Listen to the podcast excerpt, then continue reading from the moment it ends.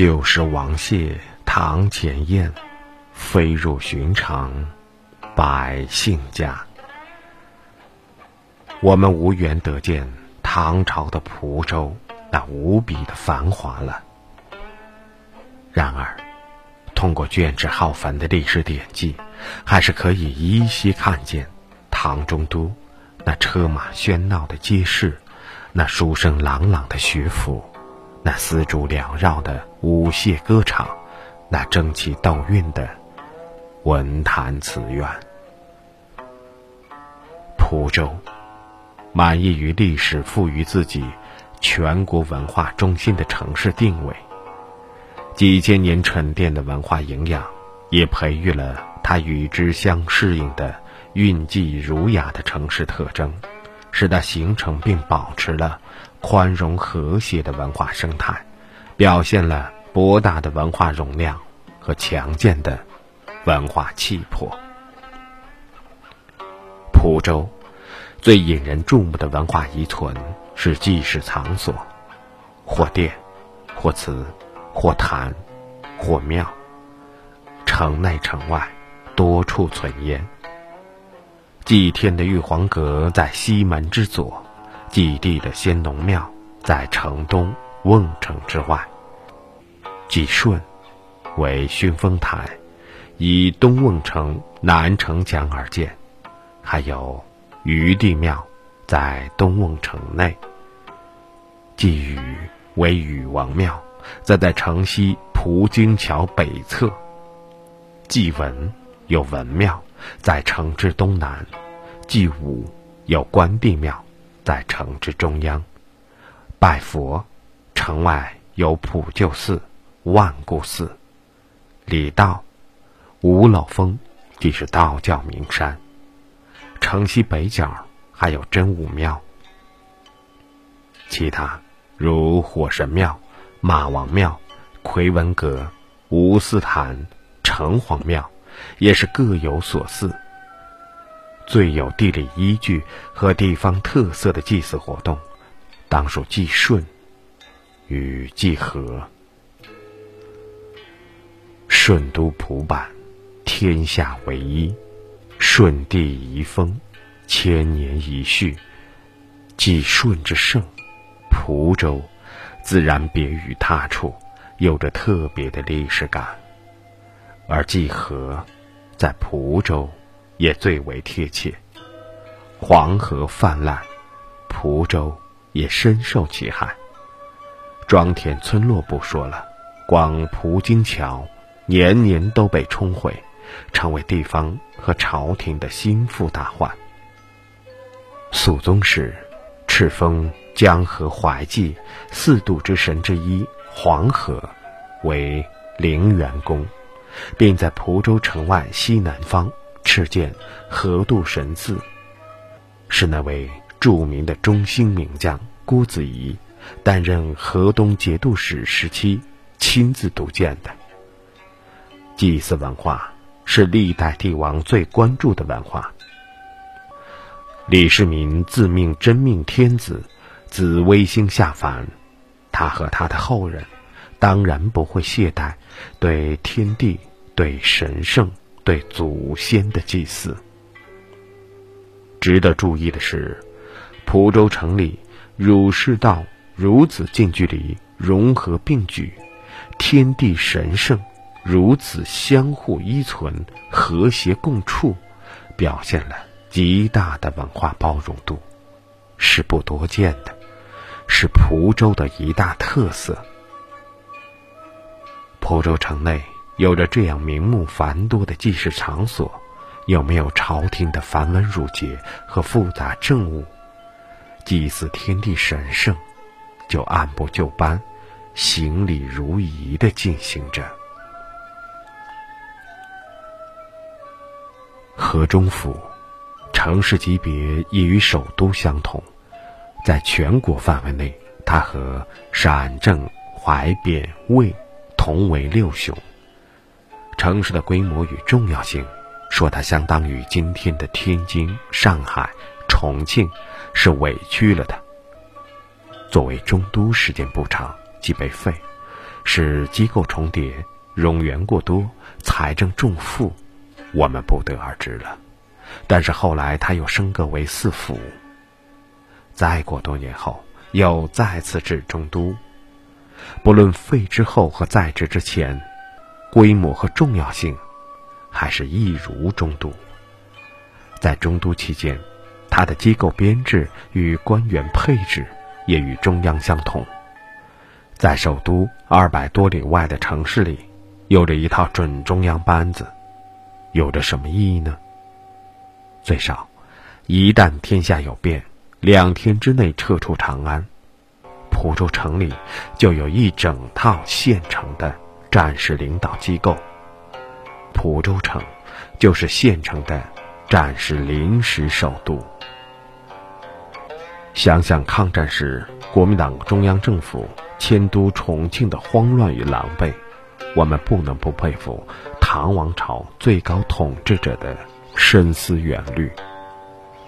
河中府行政区划最大时辖十三县，而同时的绛州直辖七县，晋州直辖八县，表明了它不仅是民意级别上，而且更是地盘实力上的重镇。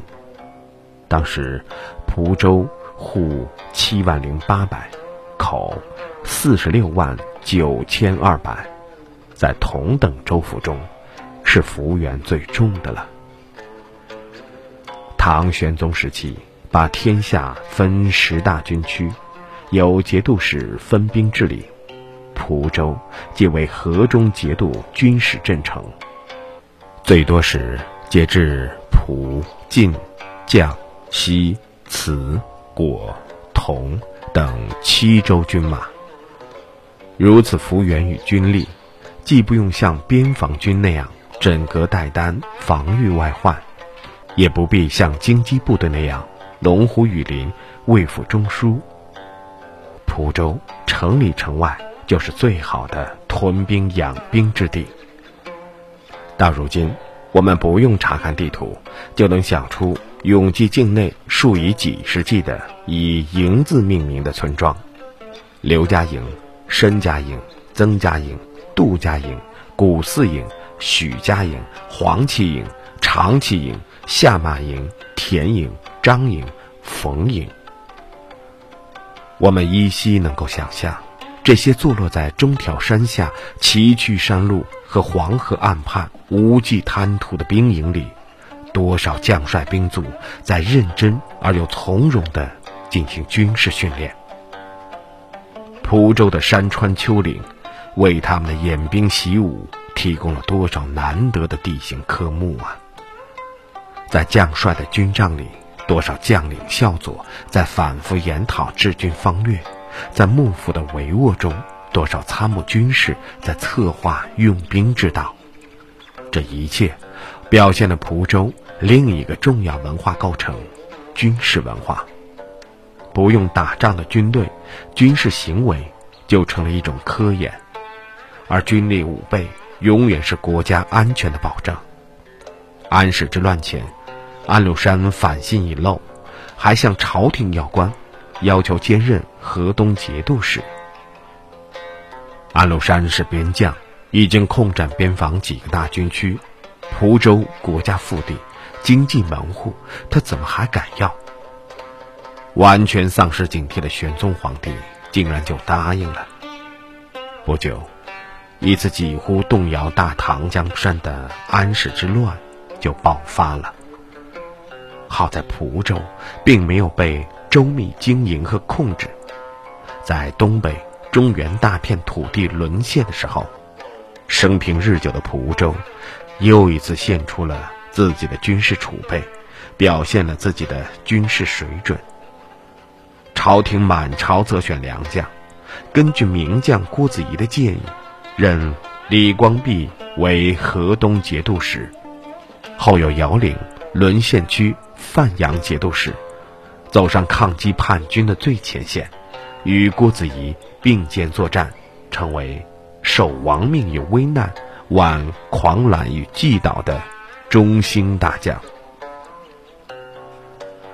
而在两京陷落蒲州，也陷落敌手的危难时刻，还是郭子仪提出，蒲州居两京之间，得蒲州在两京可图的战略思想，又亲任河东节度使，全力攻取蒲州，进而取得光复两京的辉煌胜利，赢得了那一场关乎大唐王朝生死存亡的伟大战役。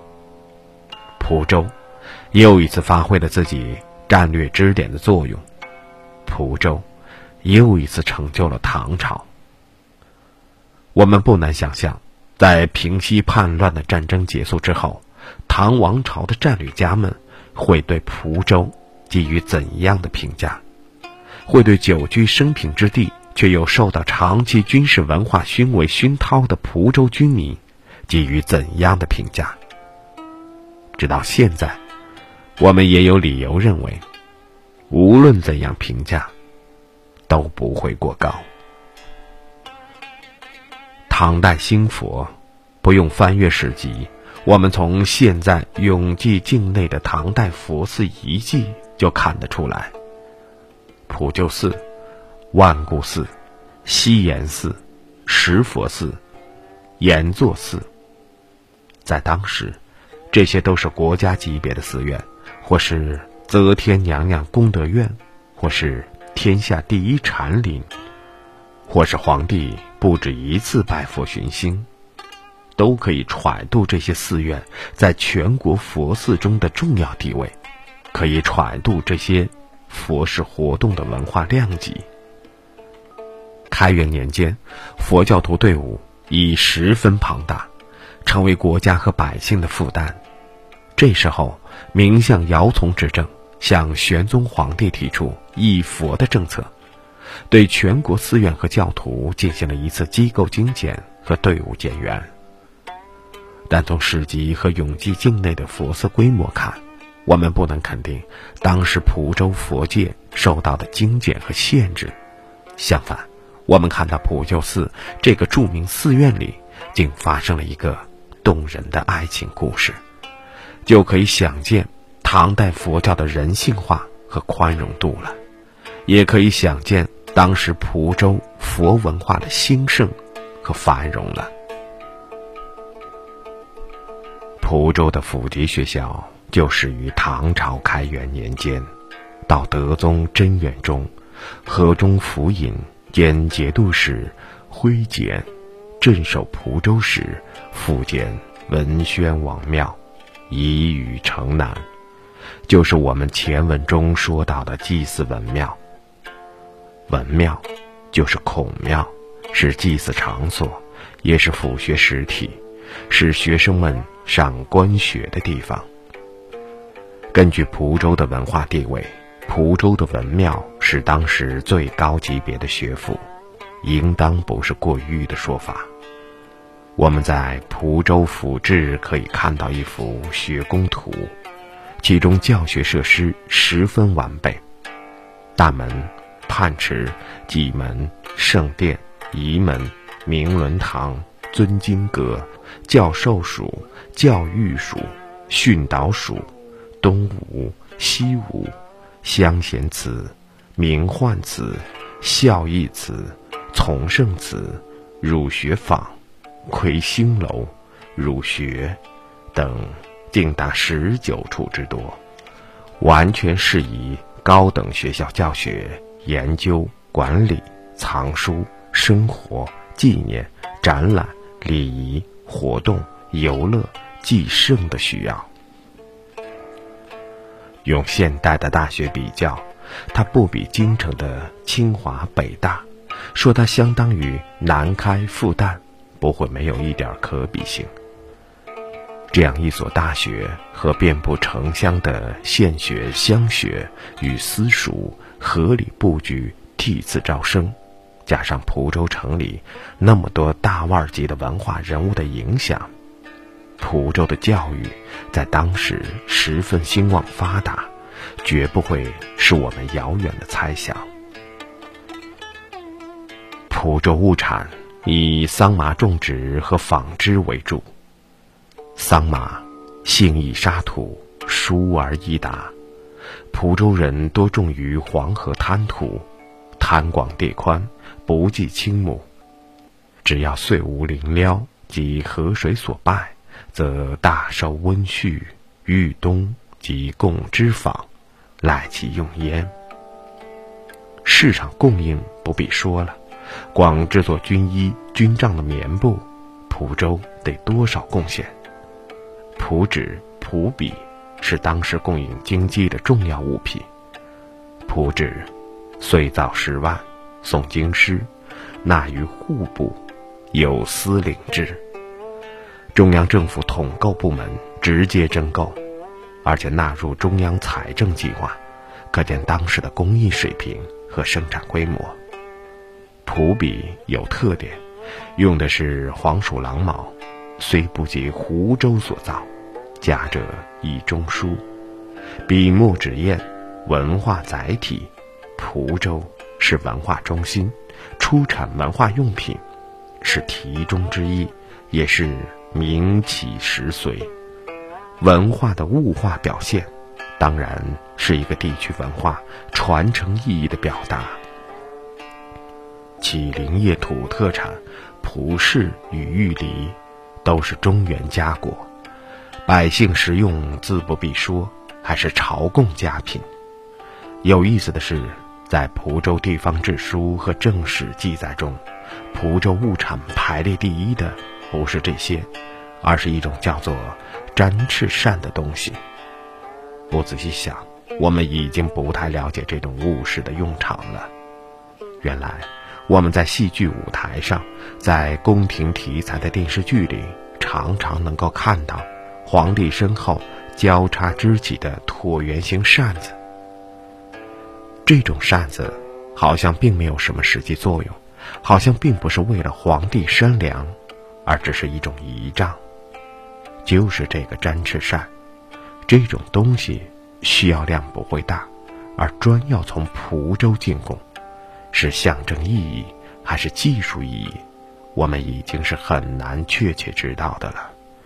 但我们知道，起码它的织绣制作技艺是要求最高水平的。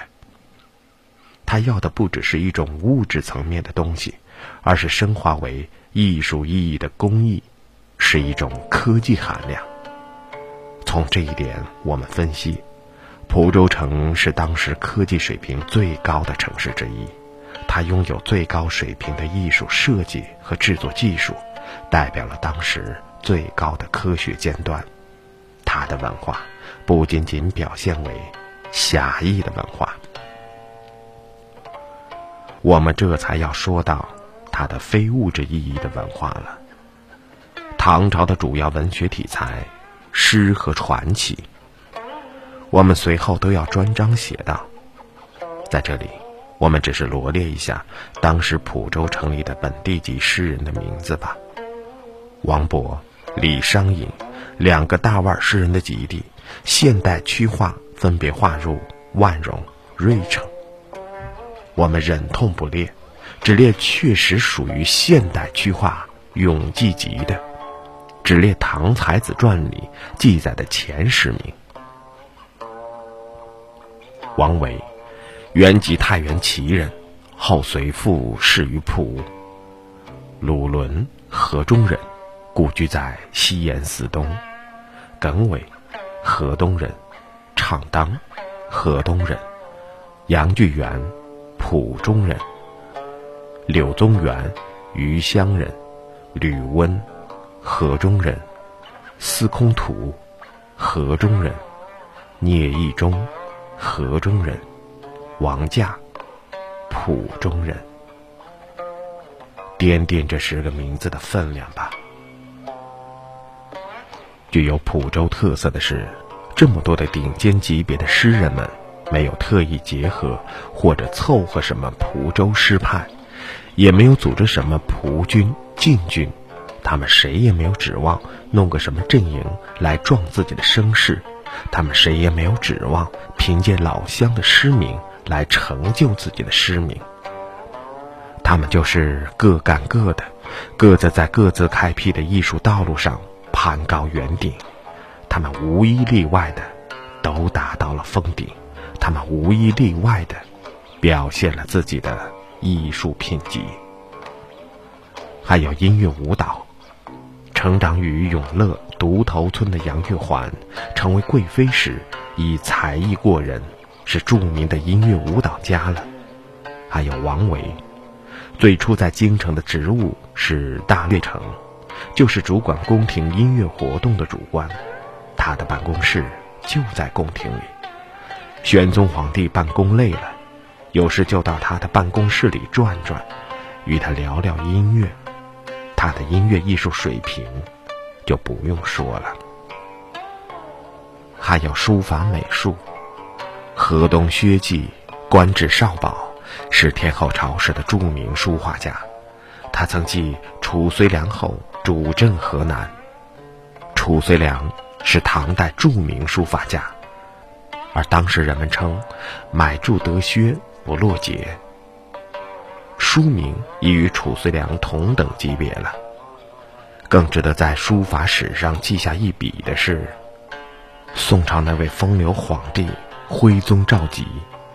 皇帝虽然做的荒唐，却是个顶尖级别的艺术家。而他，也推崇薛稷的字，他就是沿袭薛稷的字才创造出瘦金体的。薛稷的画更有名。画有公爵，皇帝处理朝政的秘书省，相当于如今的中央办公厅，就贴着他画的鹤。杜甫还写过诗称赞：“薛公十一鹤，皆写青田真。”可见名重当时。还有一位画家叫启月，杜甫有诗说的：“岂但启月与挣钱。”挣钱在当时画成绝品，把它与挣钱相提并论，画坛地位可知。诗人曾森写有一首诗，送启月归河东，推崇他的话。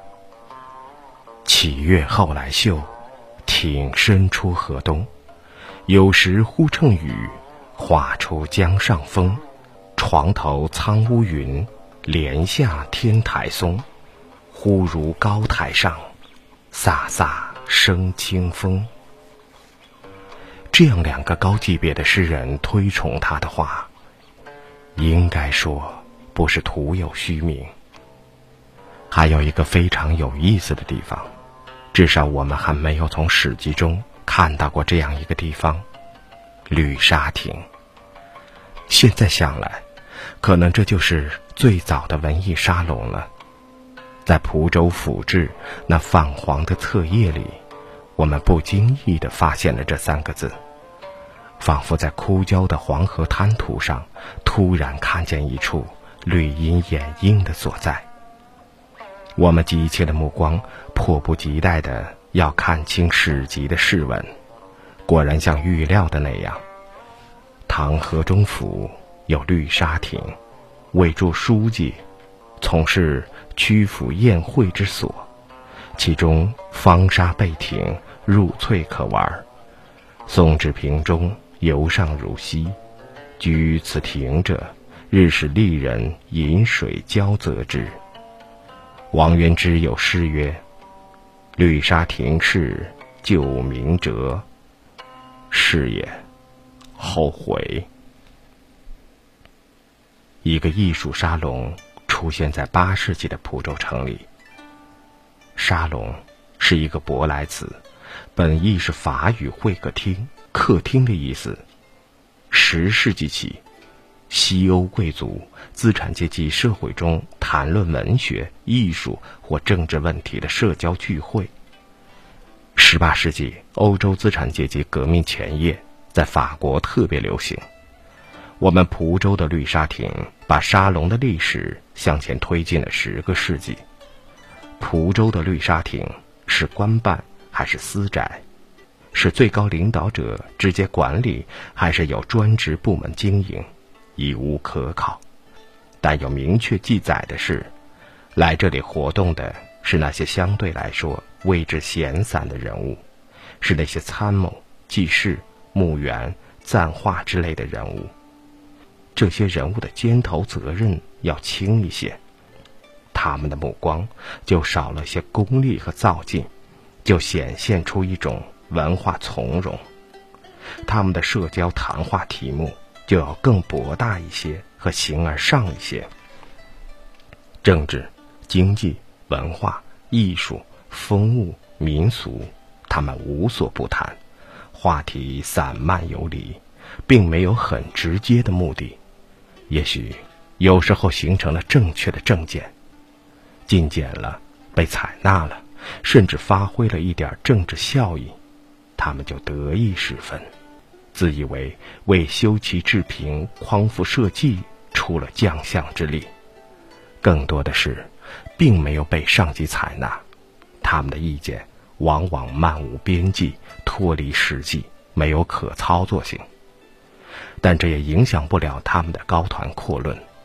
往往思想的尖峰一碰撞，竟闪现出美丽的火花来，成为颇具高度的思想成果。和文化成果，他们当然会在绿沙亭浅酌低唱，吟风弄月；会绘制边塞明月，会倾听阳关三叠，会低吟一玉兮微乎高斋，会高唱白日放歌须纵酒，青春作伴好还乡。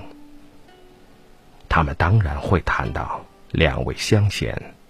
裴寂和张玄素，这是两个对于大唐的隆兴和巩固都举足轻重的人物。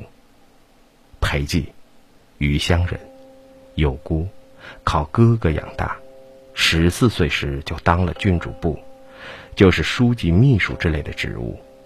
他后来在太原担任晋阳公府监，替隋炀帝管理晋阳行宫。李渊任太原留守。与他关系最好，李渊可以说不是一个开创历史的伟大人物。他与隋炀帝是表兄弟，情感上接近些，也没有远大的政治目光。看到历史机遇的是李世民，大唐的真正开拓者是李世民。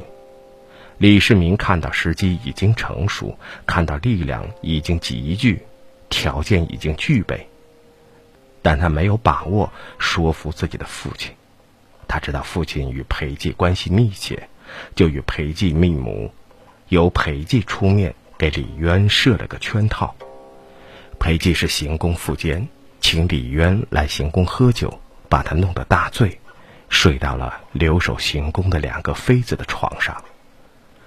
李渊第二天醒来，糊里糊涂已经犯了灭门之罪，他不造反。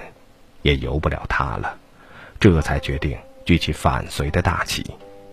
这以后，裴寂跟随李渊东征西战，一直是李渊的秘书长。李渊当了皇上，封他为右仆射，之正室，就是宰相了。上代裴寂特厚，群臣无以为辞，赏赐福尔不可胜计。命尚书奉御日，以御膳赐祭。是朝必引与同坐，入阁则言之卧内，言无不从，称为裴监而不明。裴州人物对大唐建立的功勋，从皇帝对他的态度就看得出来。另一位蒲州人物叫张玄素，也是余乡人，隋时原为锦城县户曹。窦建德农民军攻破县城，抓住他要杀。城里一千多人聚集，嚎哭求告，说他是个清官，杀了是无天理，要求代替他死，这才免了一难。到了唐朝，他是给侍中，级别不高，负责给皇帝谏言。再伟大的人物都有不伟大的时候。贞观四年，唐太宗突然下令。要派兵丁人夫去修缮东都洛阳的宫殿，准备巡幸。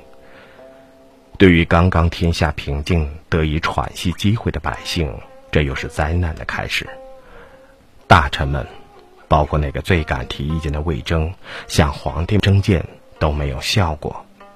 眼看着一个紧步隋炀帝后尘的决策就要实施了，一个关系到唐王朝政治走向的方针就要实施了。关键时刻，张玄素站了出来，他上书太宗，说：“你的过错要超过隋炀帝了。当年大唐军队攻克洛阳，太上皇愤恨宫殿奢华，下令烧毁。是你说瓦木可用，请赐给贫人，天下人都称赞你的圣德。现在你又征集民力修复宫殿。”是重蹈隋炀帝覆辙，不到五六年时间，叫天下人怎么说你？一番话说的唐太宗承认了错误，收回成命。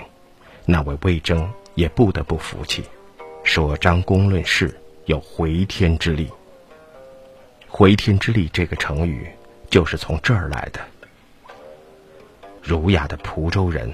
在坚持正义的关键时刻的强硬表现，连那些平素号称强硬的人也自愧不如。这种人格自重和文化韧性是蒲州人的特征，也是蒲州的特征。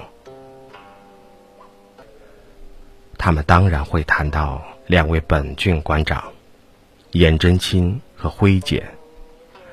这是两个传递和创造蒲州文化的历史接力者。颜真卿，大唐中兴名臣，安史之乱的时候，他是平原太守，他对安禄山的反叛行为早有察觉，而且有所准备。叛乱爆发，他联合周围十四郡人马抵抗，是当时抵抗叛乱的四大主力部队之一。后来他的官职很大，但在宦海沉浮中，遭遇了一次贬低，被逐出京城。蒲州有幸。他被贬的地方就是蒲州，降级使用，做了蒲州刺史。他在蒲州的时间不会很长，但只要他经营过蒲州，就不会不给我们留下文化的痕迹。我们知道，他又是一个著名的书法家，书法中的颜体就是他创造的。我们不难想象，在出产蒲笔、蒲纸的地方。来了一位书法家长官，对于书法的发展，是一个多么好的机遇。蒲州地方的官风民风是不卑不亢的，蒲州的官场气氛是从容淡泊的。受到京城官场倾压和排挤的颜真卿，到了蒲州这个最适宜调整身心的地方，心情自然滋润了许多，放松了许多。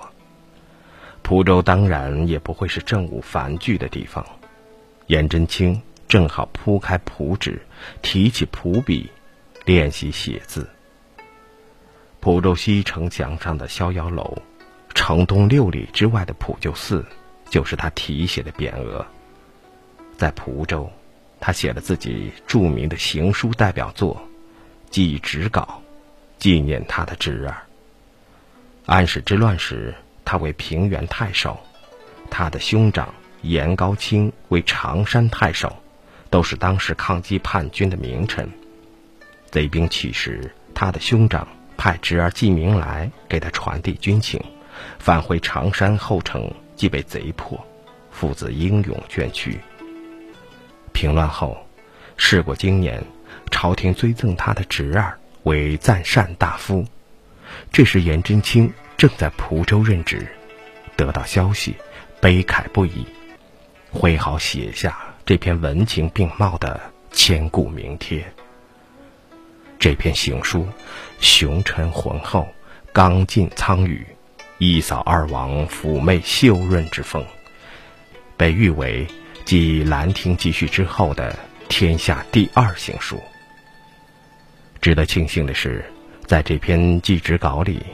他为我们留下了“蒲州”两个端庄饱满的大字，“蒲州”二字就永远留在中国书法史里，可垂千古。